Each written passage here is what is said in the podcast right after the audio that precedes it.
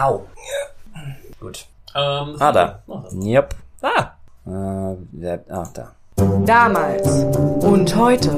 Der Podcast zur Geschichte mit David und Felix. Ja, willkommen zurück aus dem Lockdown. Hoffentlich. Ja, wir nehmen wieder so zeitlich vorher auf, dass wir jetzt einfach mal annehmen, dass jetzt alles wieder normal ist. Wenn nicht, wäre doof.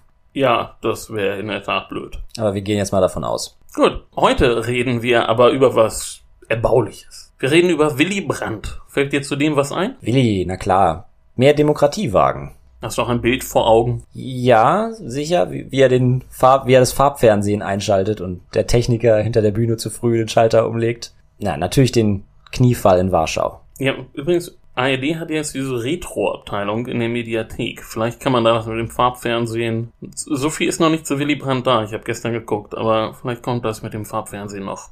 Der Clip ist auf jeden Fall auf YouTube. Gut, aber jetzt ähm, genau darüber reden wir heute, also nicht über das Farbfernsehen, sondern über den Kniefall zu Warschau und die neue Ostpolitik. Und zu diesem Kniefall möchte ich mal wieder was vorlesen und den Kanzler selbst zu Wort kommen lassen. Und ich möchte betonen, dass ich es direkt aufgeschrieben habe, im Gegensatz zu dir, der du das Buch vergessen Wieder der, hast. der bos, boshaft. Blicke da den Vorhang. Alles, alles lief wunderbar. Es gibt nichts zu sehen. Gut, in seinen Memoiren schrieb Willy Brandt nämlich Folgendes zu diesem Kniefall in Warschau. Immer wieder bin ich gefragt worden, was es mit dieser Geste auf sich gehabt habe, ob sie etwa geplant gewesen sei. Nein, das war sie nicht. Meine engen Mitarbeiter waren nicht weniger überrascht als jene Reporter und Fotografen, die neben mir standen, und als jene, die der Szene ferngeblieben waren, weil sie Neues nicht erwartet hatten. Ich hatte nichts geplant aber Schloss Willanov, wo ich untergebracht war, in dem Gefühl verlassen, die Besonderheit des Gedenkens am Ghetto-Monument zum Ausdruck bringen zu müssen. Am Abgrund der deutschen Geschichte und unter der Last der Millionen Ermordeten tat ich, was Menschen tun, wenn die Sprache versagt. Die Autobiografie habe ich tatsächlich auch noch im Regal stehen. Die muss ich endlich mal lesen. Also, das war tatsächlich nicht geplant mit dem Kniefall. Ja, es ist auf jeden Fall eine lohnende Lektüre. Du solltest mal reinschauen. Nicht nur wegen dem Kniefall. Aber ja, man sagt, es sei nicht geplant. Auch Brandts Mitarbeiter gaben hinterher alle an, dass sie genauso überrascht waren wie der Rest der Welt. Eigentlich war der Besuch am Denkmal der Helden des Ghettos auch nur ein kleinerer Programmpunkt an dem Tag. Es hatte zwar einen hohen symbolischen Wert, dass der westdeutsche Kanzler dort war, aber eigentlich wäre es nur berichtenswert gewesen, wenn ihm irgendein Lapsus unterlaufen wäre. Darum blieben dem auch einige der Journalisten und Fotografen fern. Sie erwarteten nichts Neues und verpassten damit den Schnappschuss ihres Lebens. Das Foto kennt ja heute wirklich jeder. Ja, das Bild ging um die Welt. Das war auch am nächsten Tag auf allen Titelzeitungen von Amerika bis Australien zu sehen. Es gibt jetzt auch eine neue 2-Euro-Gedenkmünze, auf der die Szene abgebildet ist. Könnt ihr ja alle mal darauf achten, wenn ihr Wechselgeld bekommt, ob da nicht der kniende Kanzler drauf ist. Es ist auf jeden Fall eine ikonische Szene. Wie war denn die internationale Resonanz damals? Also international kam das sehr gut an. Sowohl der Westen als auch der Osten erkannten die aufrichtige Bitte des deutschen Volkes um Vergebung. Gerade in Polen wurde die Geste sehr gut aufgenommen. Da ist ja heute auch ein Platz nach Willy Brandt benannt und dort ist diese Szene in Bronze gegossen worden. Aber in Deutschland waren einige sehr positive Stimmen, aber andere auch sehr negative. Und das lag aber eher an dem eigentlichen Grund von Willy Brandts Besuch in Warschau. An jedem Tag sollte nämlich der Vertrag über die Grundlagen der Normalisierung der gegenseitigen Beziehungen zwischen der Bundesrepublik und der Volksrepublik Polen unterzeichnet werden. Das ist ein sehr langer Titel, aber Ja. ein sehr wichtiges Dokument. Erklär doch mal, was sich hinter diesem komplexen Gebilde versteckt. Also in diesem Vertrag erkannte die Bundesrepublik 25 Jahre nach Kriegsende die Oder-Neiße-Grenze als die Westgrenze Polens an. Und das war zu dieser Zeit durchaus umstritten. Ja, richtig. Das hat damals auch meine Familie betroffen. Meine Oma mütterlicherseits ist im damaligen Ostpreußen aufgewachsen und meine Urgroßmutter, die ich nicht mehr erlebt habe, war tatsächlich sehr unglücklich über Brand. Sie war aber in keinem vertriebenen Verband oder so. Ja, zu denen wollte ich gerade was sagen. Man darf nicht vergessen, dass zu dieser Zeit die vertriebenen Verbände noch wesentlich einflussreicher waren, als das heute der Fall ist. Denn wir erinnern uns, am Ende des Zweiten Weltkrieges wurden viele Deutsche aus Pommern und Schlesien vertrieben und die Westgrenze Polens wurde nach Westen verschoben. Ja, genauso wie die Ostgrenze Polens. Ja, es gab wahrscheinlich kein Land, was häufiger unter der Verschiebung von seinen Grenzen gelitten hat als Polen. Aber jedenfalls waren viele der deutschen Flüchtlinge in den 70er Jahren noch nicht so alt. Und diese vage Hoffnung, dass sie ihre alte Heimat irgendwann wiederbekommen, die wollten sie auch nicht wirklich aufgeben. Also heute leben ja kaum noch Menschen, die noch eine aktive Erinnerung an die Jugend in Schlesien oder Pommern haben. Aber damals war das anders. Und auch wenn eigentlich den meisten irgendwie klar war, auf einer rationalen Ebene, dass Schlesien und Pommern verloren waren. Ja, also eben die meisten Vertriebenen haben ja sicherlich nicht rational die politische Situation nachvollziehen können, nehme ich mal an. Also das waren ja Leute, die ihre Heimat verloren hatten. Wie realistisch oder unrealistisch das sein würde, da eines Tages wieder hinzuziehen, haben die meisten bestimmt nicht einschätzen können, denke ich mal. Klar. Also man, man hatte dieses Gefühl, dass man wieder dorthin wollte und das wurde auch von den konservativen Parteien bedient.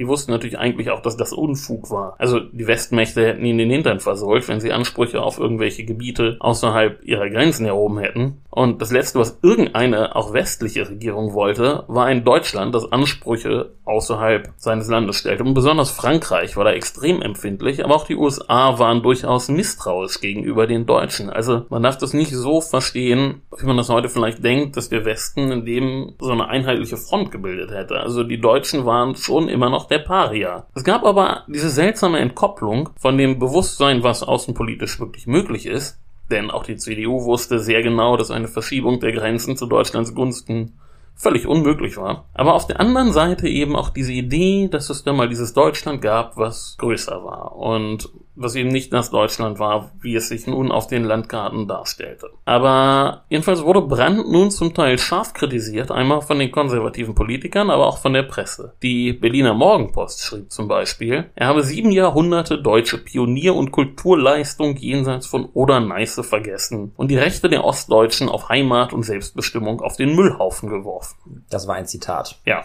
und ein ziemlich drastisches. Und vor diesem Hintergrund jedenfalls wurde auch sein Kniefall als eine Geste übertriebenen Büßertums, das war wieder ein Zitat, bezeichnet. Wie hat sich denn Brandt damals selber zu der Kritik verhalten? Also hat er sich irgendwie verteidigt? Naja, er wies darauf hin, dass nicht er die Gebiete verloren hätte, sondern die Nazis. Und damit hatte er ja auch recht. Im Grunde hat er an den Realitätssinn der Bevölkerung appelliert, denn wie vorhin gesagt, auf einer rationalen Ebene war allen klar, dass die neue deutsche Grenze Numana Oder und Neiße war. Aber interessant in diesem Zusammenhang ist ein Briefwechsel, den er mit Marion Gräfin Donhoff geführt hat. Die war aus Ostpreußen vertrieben worden und nun Chefredakteurin der Wochenzeitung Die Zeit. Und sie lehnte eine Verzichtserklärung der Bundesregierung auf die Ostgebiete sehr lange ab. Aber sie ließ sich dann eben doch umstimmen und sprach sich für den Warschauer Vertrag aus. Und in diesen Briefen schildert sie sehr anschaulich ihre Gefühlslage. Also die Einsicht, dass ihre Heimat verloren ist, aber eben auch das Bewusstsein, dass daran nichts mehr zu ändern ist. Und Brandt lud sie dann auch ein, ihn nach Warschau zu begleiten zur Vertragsunterzeichnung, aber das lehnte sie dann doch ab und bat ihn auch um Verständnis darum. Eine sehr interessante Frau ist das im Übrigen. Aber zurück zu Willy Brandt. Aber das ist, glaube ich, auch äh, vielen so gegangen zu dieser Zeit, dass es schon auch irgendwann diesen Moment gab, wo klar wurde, das ist jetzt unwiederbringlich und ähm, ja, dass es vielleicht auch dann irgendwann weniger eine politische Wut war als eine persönliche Trauer vielleicht. Genau, und im Grunde daran appellierte Brandt jetzt auch. Also der Krieg war 25 Jahre her. Seit 25 Jahren wohnten jenseits der Oder Polen, die auch dahin verfrachtet worden waren. Und es war klar, das, das war jetzt weg. Aber diese Äußerung zum NS-Regime, dabei kam Brandt denn schon auch zugute, dass er selbst seriös als Nazi-Gegner auftreten konnte. Also er hatte den Krieg im Untergrund verbracht und im skandinavischen Exil. Er war auch norwegischer Staatsbürger geworden, nachdem ihm die deutsche Staatsbürgerschaft Staatsbürgerschaft entzogen worden war. Und aus dieser Zeit kam dann übrigens auch sein Kampfname, Willy Brandt. Denn eigentlich hieß er, oder geboren war er als Herbert Frahm. Willy Brandt klingt besser. Oh, definitiv. Aber eigentlich sollte das ja möglichst unauffällig klingen. Ja, Adenauer hat ihn für den falschen Namen ja auch gerne angegriffen. Und Strauß hat ihn wegen seines Kampfs im Exil auch als Vaterlandsverräter bezeichnet, ne? Ja, das stimmt. Das ist auch was, was Brandt ihm sehr übel genommen hat. Obwohl er eigentlich mit beiden nicht schlecht zurechtkam. Und nun muss ich nochmal auf die Memoiren zurückgreifen. Darin nennt er Strauß einen Motor mit zu schwacher Bremse, eine seltsame Mischung von Herrscher und Rebell, ein unruhiger Geist mit weiter Bandbreite zwischen schlimmem Vorurteil und bemerkenswertem Durchblick und stellt dann fest, ohne ihn wäre die deutsche Politik langweiliger gewesen. So kann man es auch formulieren. Aber ja, zweifellos richtig. Ja, im Rückblick haben denn auch die Politiker, die damals in der Opposition waren und Brandt kritisiert haben, seine Geste als entscheidende Weichenstellung anerkannt, die nun neue Möglichkeiten öffnete und die entscheidend zum Erfolg der neuen Ostpolitik beigetragen hat. Ja, da fällt ja jetzt ein wichtiger Begriff, die Ostpolitik. Was war denn jetzt da genau neu dran? Ja, dafür muss man jetzt ein bisschen ausholen. Also Brandt war ein gebranntes Kind, wenn man das Wortspiel so bringen kann.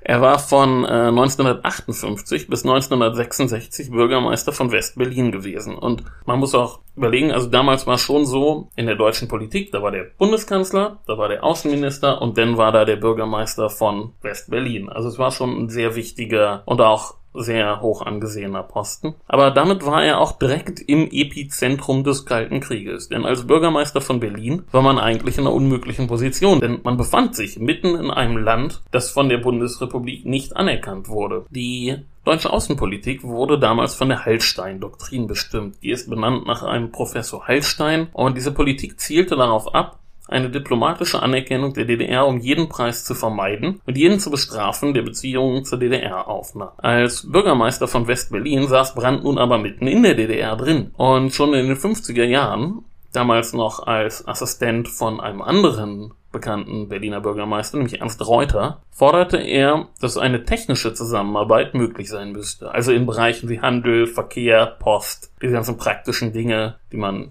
irgendwie regeln muss. Und zu einem zentralen Erlebnis wurde denn der Mauerbau 1961. Der dann aber doch die wirklich komplette Abschottung bedeutet hat, ne? Das stimmt. Und vor allem wurde sehr deutlich, dass der Westen nichts dagegen tun konnte. Als die Mauer gebaut wurde, wandte sich Brandt mit einem empörten Brief direkt an Präsident Kennedy. Das war eigentlich ungeheuerlich. Also er durfte als Bürgermeister nicht direkt den US-Präsidenten anschreiben. Das wäre Aufgabe des Außenministers oder der Bundesregierung gewesen. Also ein Verstoß gegen das Protokoll sozusagen. Genau, und Kennedy war auch nicht erfreut darüber. Also er bezeichnete Brandt intern als Bastard dafür. Bastard.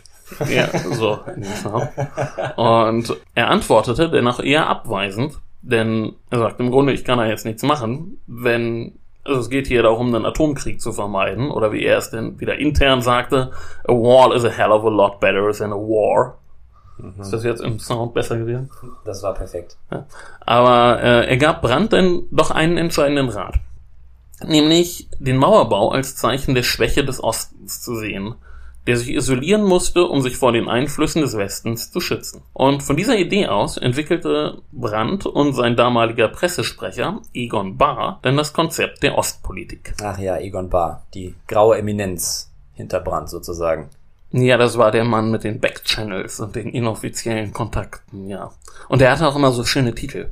Planungschef, Sonderbotschafter, Staatssekretär im Kanzleramt, Minister für besondere Aufgaben. Eigentlich alles so Sachen, wo man weiß, wo man eigentlich nicht weiß, was soll das eigentlich, aber irgendwie doch klar, dass der Mann ein wichtiger Mann war. Ist nicht Lord Protector, aber immerhin. Ja, ziemlich dicht dran. ja, ein geheimnisvoller Mann auf jeden Fall. Aber das Verhältnis Brandt-Kennedy war dann doch nicht so harmonisch, wie es oft dargestellt wurde. Oh nein, also das wird, das wird völlig überstrahlt von diesem Berlin-Besuch von Kennedy, wo dann beide im Auto durch die Stadt gefahren werden und äh, von dieser Ich bin ein Berliner Rede vor dem Schöneberger Rathaus. Aber äh, Brandt nahm sich Kennedys Rat, Abschottung als Schwäche zu begreifen, zu Herzen und baute seine Politik konsequent darauf auf. Und ganz wichtig, Kennedy unterstützte ihn darin. Denn es ist nachgewiesen, dass Kennedy sehr genau aufpasste, was der Berliner Bürgermeister sagte und seine Reden zur Ostpolitik sehr genau studierte und ihn auch darin bestärkte. Kennedy war in der Kuba-Krise sehr dicht an einem Atomkrieg gewesen und ihm war sehr an politischer Entspannung gelegt. Aber was war denn nun diese Ostpolitik und was war das, das Neue dabei? Naja, das war im Grunde sehr einfach. Die zentrale These war, dass der Westen, indem er auf den Osten zugeht und aktiv wird, um die Lebensbedingungen im Osten zu verbessern, eine Transformation, einen Wandel der Einstellungen erzwingen kann. Das heißt, wenn die im Osten sehen, dass der Westen ihnen hilft, dann sind sie ihm freundlicher gesonnen und würden aber auch sehen, dass der Westen in einer Position ist zu helfen, weil es im Westen besser ist. Und dann würden sie es auch so haben wollen wie im Westen. Brandt war überzeugt davon, dass im friedlichen Wettstreit der Systeme, klingt so nach Schlagwort, aber es ist es irgendwie auch, der Kommunismus unterliegen würde. Und er war sich sicher, dass man, indem man den Kontakt sucht und Initiative zeigt, deutlich mehr erreichen kann, als wenn man jetzt ein Feindbild aufbaut. Nur wenn die im Osten sehen, dass es im Westen besser ist und dass man ihnen freundlich gewogen ist, dann kann man gewinnen, nicht wenn man sie beschimpft und klein hält. Damit würde man nur Ressentiments schüren und gleichzeitig würde ein engerer Kontakt dazu beitragen, eine gesamtdeutsche Identität zu erhalten. Auf eine Formel gebracht hieß das Ganze denn Wandel durch Annäherung. Ja, das habe ich schon mal gehört. Aber wie ging das denn dann mit der DDR überhaupt? Die durfte man ja nicht mal so nennen. Also wie soll man da Kontakt aufbauen? Wie wurde das gemacht? Näher Brands Überlegung dazu war, anzuerkennen, dass es die DDR gibt, heißt ja nicht, sie auch diplomatisch anzuerkennen, also anzuerkennen, dass es ein rechtmäßiger Staat ist. Und Brandt fand andersrum, dass eine diplomatische Nichtanerkennung nicht gleichbedeutend damit sein müsste, nicht zusammenarbeiten zu können. Das war aber schon eine politisch brisante Feststellung. Wie sah das denn praktisch aus? Also wie konnte man zusammenarbeiten, unter den anderen anzuerkennen? Das ist irgendwie grenzt ja an Geheimniskrämerei. Also wie funktioniert das in irgendwelchen Hinterzimmern? Ja, in der Tat, das funktioniert in irgendwelchen Hinterzimmern. Also es war schon ziemlich knifflig, aber ein erster Schritt war für ihn als Berliner Bürgermeister, das sogenannte Passierscheinabkommen auszuhandeln. Das war der Versuch, es Westberlinern zu ermöglichen, Weihnachten mit ihren Ostberliner Verwandten zu verbringen, und zwar mit Hilfe von Passierscheinen. Aber das Problem war nun, wie du sagst, wie kriegt man Passierscheine also offizielle Dokumente von einem Land, das man überhaupt nicht anerkennt. Und was folgte waren relativ verrückte Verhandlungen und eine völlig absurde Vereinbarung. Und zwar sah das wie folgt aus. Westberliner konnten in zwei Turnhallen, nicht in irgendwelchen offiziellen Stellen, sondern in Turnhallen, Passierscheine beantragen, die dann von Ostberliner Postbeamten abgeholt wurden, in Ostberlin abgestempelt wurden und dann wieder nach Westberlin gebracht wurden. Und das alles damit ja kein Kontakt zwischen irgendwelchen offiziellen Stellen bestand. Die Postbeamten waren natürlich in Wirklichkeit Stasi-Beamte, aber das war egal, es ging hier um den Schein und nicht um das Sein. Und es wurde sogar in der Vereinbarung festgestellt, dass man sich auf die Namen irgendwelcher beteiligter staatlicher Stellen nicht hatte einigen können. Und das hat so funktioniert, ja? Das war ein Riesenerfolg. Man rechnete mit 30.000 Anträgen. Es kamen etwa 800.000. Und mehr als eine Million Berliner konnten Weihnachten mit ihren Verwandten im Osten verbringen. Und es wurde eben auch bewiesen, praktische Zusammenarbeit war ein bisschen umständlich, aber es war möglich. Wie ging es denn dann weiter, als Brandt Kanzler wurde? Da war er in einer noch ganz anderen Position. Knüpft er da an das an, was er in Berlin angefangen hat? Und das tat er. Also 1969 bildeten die SPD und die FDP die sogenannte sozialliberale Koalition und Brandt wurde der erste sozialdemokratische Bundeskanzler. Und gleich in seiner ersten programmatischen Ansprache erklärte er nicht nur mehr Demokratie wagen zu wollen, wie du das vorhin, ich glaube, man muss das auch so betonen, ne? Wir wollen mehr Demokratie wagen ich kann das nicht. Brand nachmachen ist unmöglich. Ja, ich, ich, ich wollte, ich war kurz davor, es zu probieren, aber ich. ich ja, man, man, man kann das nicht.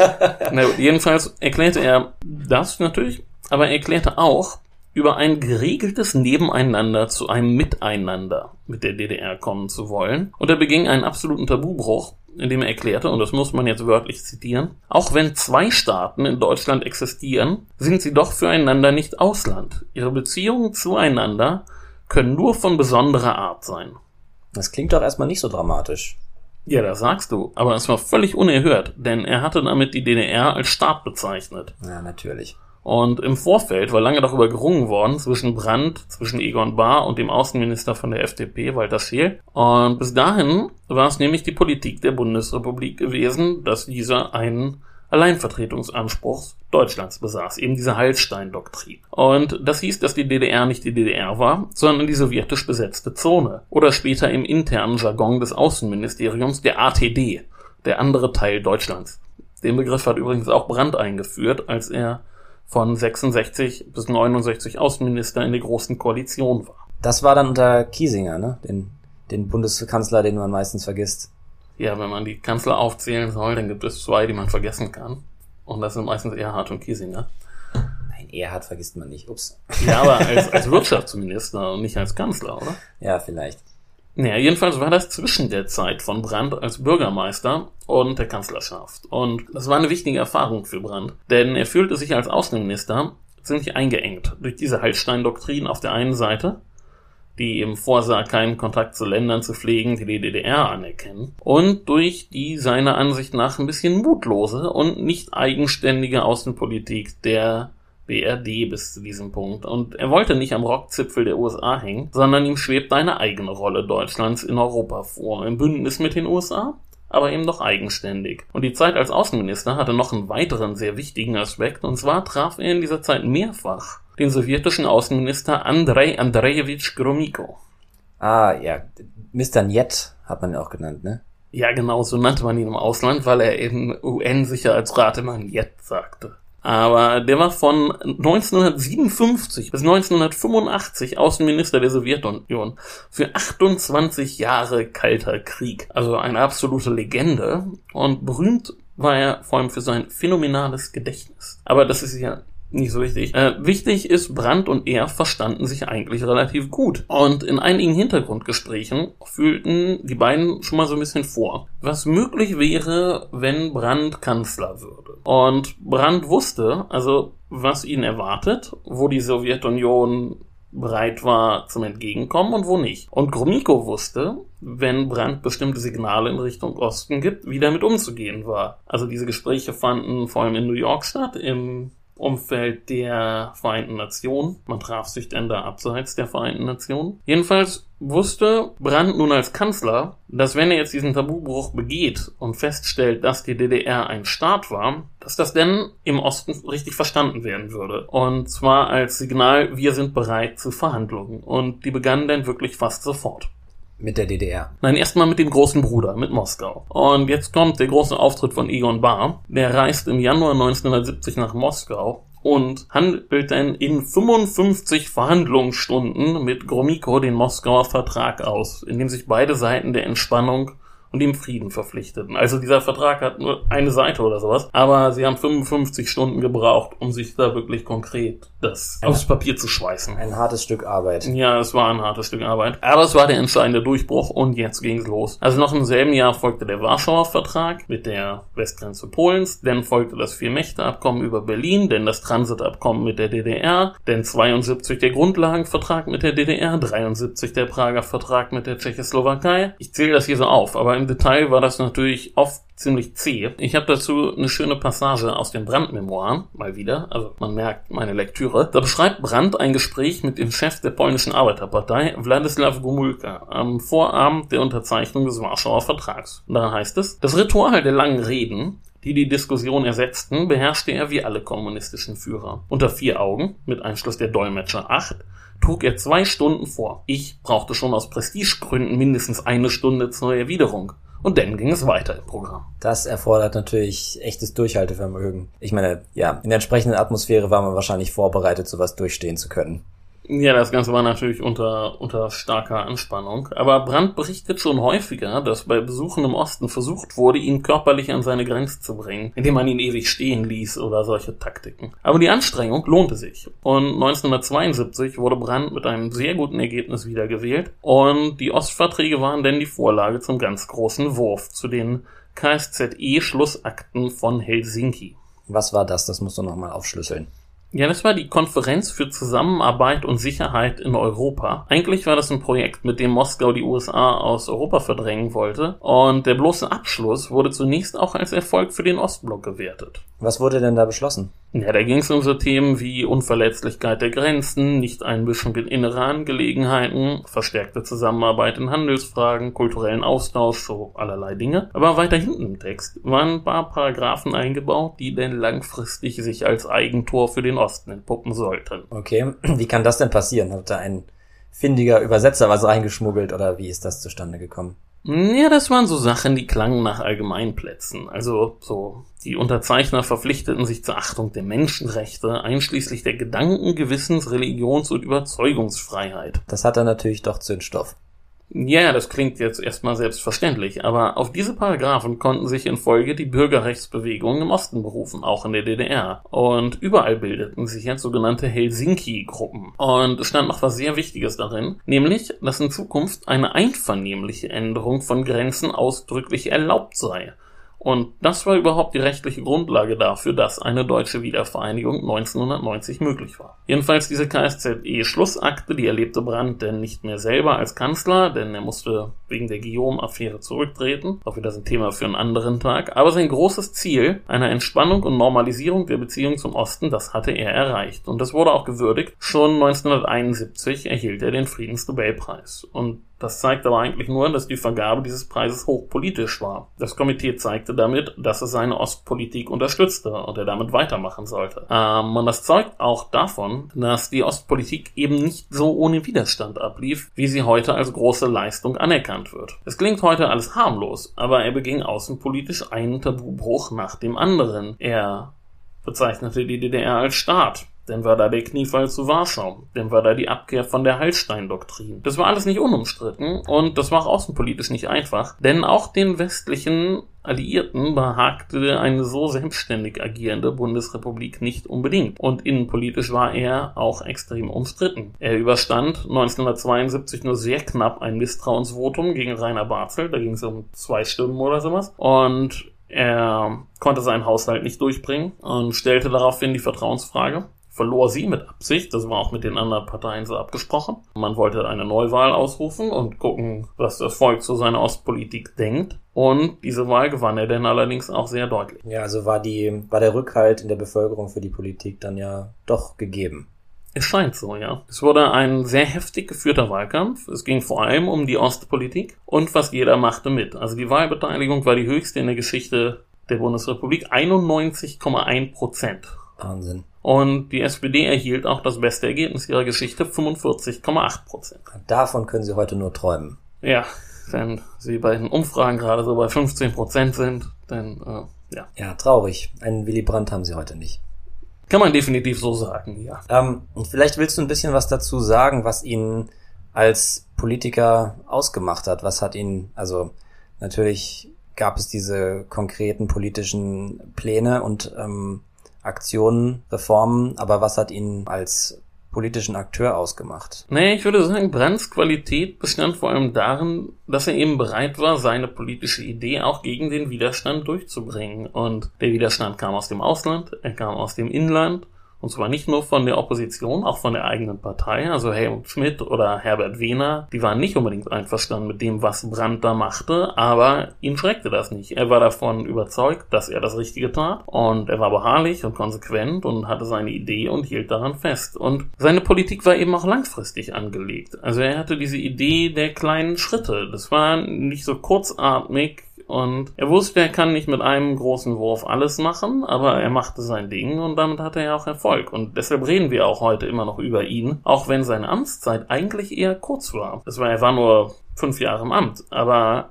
im Nachhinein haben dann auch wirklich fast alle zugegeben, dass er mit seiner Politik genau das Richtige gemacht hat. Außer Franz Josef Strauß. Ja, ein beeindruckender Mann. Also Brandt, Strauß auch, aber auf ja, sehr andere Weise. Aber es war ja nun doch auch nicht alles Brand. Es schien auch im Osten doch ein gewisses Interesse an Entspannung zu geben. Ja, das stimmt. Und zwei Ereignisse aus der Zeit sollten wir auch noch unbedingt ansprechen. Einmal der Prager Frühling 1968, als der Warschauer Pakt ja mit Gewalt diesen, kann man es Aufstand nennen? Ja. Ja, diesen Aufstand niederschlug und das fiel in Brandts Zeit als Außenminister und der Westen konnte wieder mal nur zusehen und das gefährdete wirklich die Entspannungspolitik. Aber eine andere Sache half der Entspannungspolitik. Und zwar eskalierte 1969 diese latente Spannung, die immer dastand zwischen der Sowjetunion und der Volksrepublik China. Es kam zu Schießereien an der sowjetisch-chinesischen Grenze. Und die Sowjetunion hatte nun doch ein echtes Interesse daran, nicht an zwei Fronten Spannungen zu haben. Es ist aber auch wirklich sehr viel passiert zu dieser Zeit. Ja, das kann man wirklich so sagen. Also es ist auch schon der dritte Podcast, den wir machen über das Jahr 1970. Wir hatten die Wahl von Allende, dann hatten wir den Assad-Putsch und jetzt haben wir den Kniefall von Warschau. Ja, der Kalte Krieg und alles drumherum ist immer gut für ein, für ein Thema. Das stimmt. Worüber reden wir nächste Woche? Erstmal nicht über 1970 auf jeden Fall. er, er wird schon wieder kommen, der Kalte Krieg. Ja, ganz sicher. Ja, beim nächsten Mal entfernen wir uns wieder wieder ganz weit äh, in die Antike. Ähm, das ist doch aber auch schön. Also es hat doch was, wenn wir so ein bisschen hin und her springen. Also mir macht das jedenfalls großen Spaß. Ja. Ja, das war, das war gut, das nochmal so zu hören, wie ich am Anfang schon gesagt habe. Ich muss endlich mal die Autobiografie lesen. Vielleicht nehmen das auch noch alle als Literaturtipp mit. Also definitiv, ich pack's auch in die Show Notes. Genau. Ja, und es, es blieb uns noch auf das Damalsheft hinzuweisen. Und zwar ist das Titelthema dieses Mal der Kirchenvater Augustinus. Der die erste Autobiografie geschrieben hat. Darum geht es also in erster Linie. Und, und dann geht es außerdem natürlich um Brand, um den Turmvater Jan. Es geht um Exil unter Palmen in einem Fischerdorf in Frankreich, wo sich deutsche Intellektuelle vor den Nazis versucht haben zu verstecken. Und es geht um Wohnen mit Garten. Genau, also in der Industrialisierung wurden die Städte immer mehr zu Molochen und die Arbeiter lebten in lichtarmen Hinterhöfen. Aber jedenfalls bildete sich in England ein Gegenmodell raus, die Gartenstadt. Und man findet die auch immer wieder in Deutschland, zum Beispiel in Berlin-Bohnsdorf. Genau, also wir legen euch das Heft ans Herz. Es wird euch bestimmt gefallen. Und wir hören uns wieder in zwei Wochen. Bis dahin. Folgt uns auf eurer Lieblings-Podcast-App bei Twitter, Facebook, Instagram. Schreibt uns, wenn wir Wörter falsch aussprechen, wenn wir Quatsch reden. Wenn Genau. wir auch mal was richtig. Irgendwas besonders gut oder schlecht machen. Und äh, gebt uns gerne Sterne und Bewertungen auf Apple Podcasts. Aber nicht weniger als fünf. Ja, genau, das ist wichtig. Dann ansonsten, Also empfehlt uns weiter, wenn euch das gefällt. Sagt euren Freunden und Verwandten und Bekannten, Genau. dass wir hier einen tollen Podcast entdeckt haben. sprecht über uns. Und ansonsten hören wir uns in zwei Wochen wieder. Bis dahin, macht's gut. Ciao.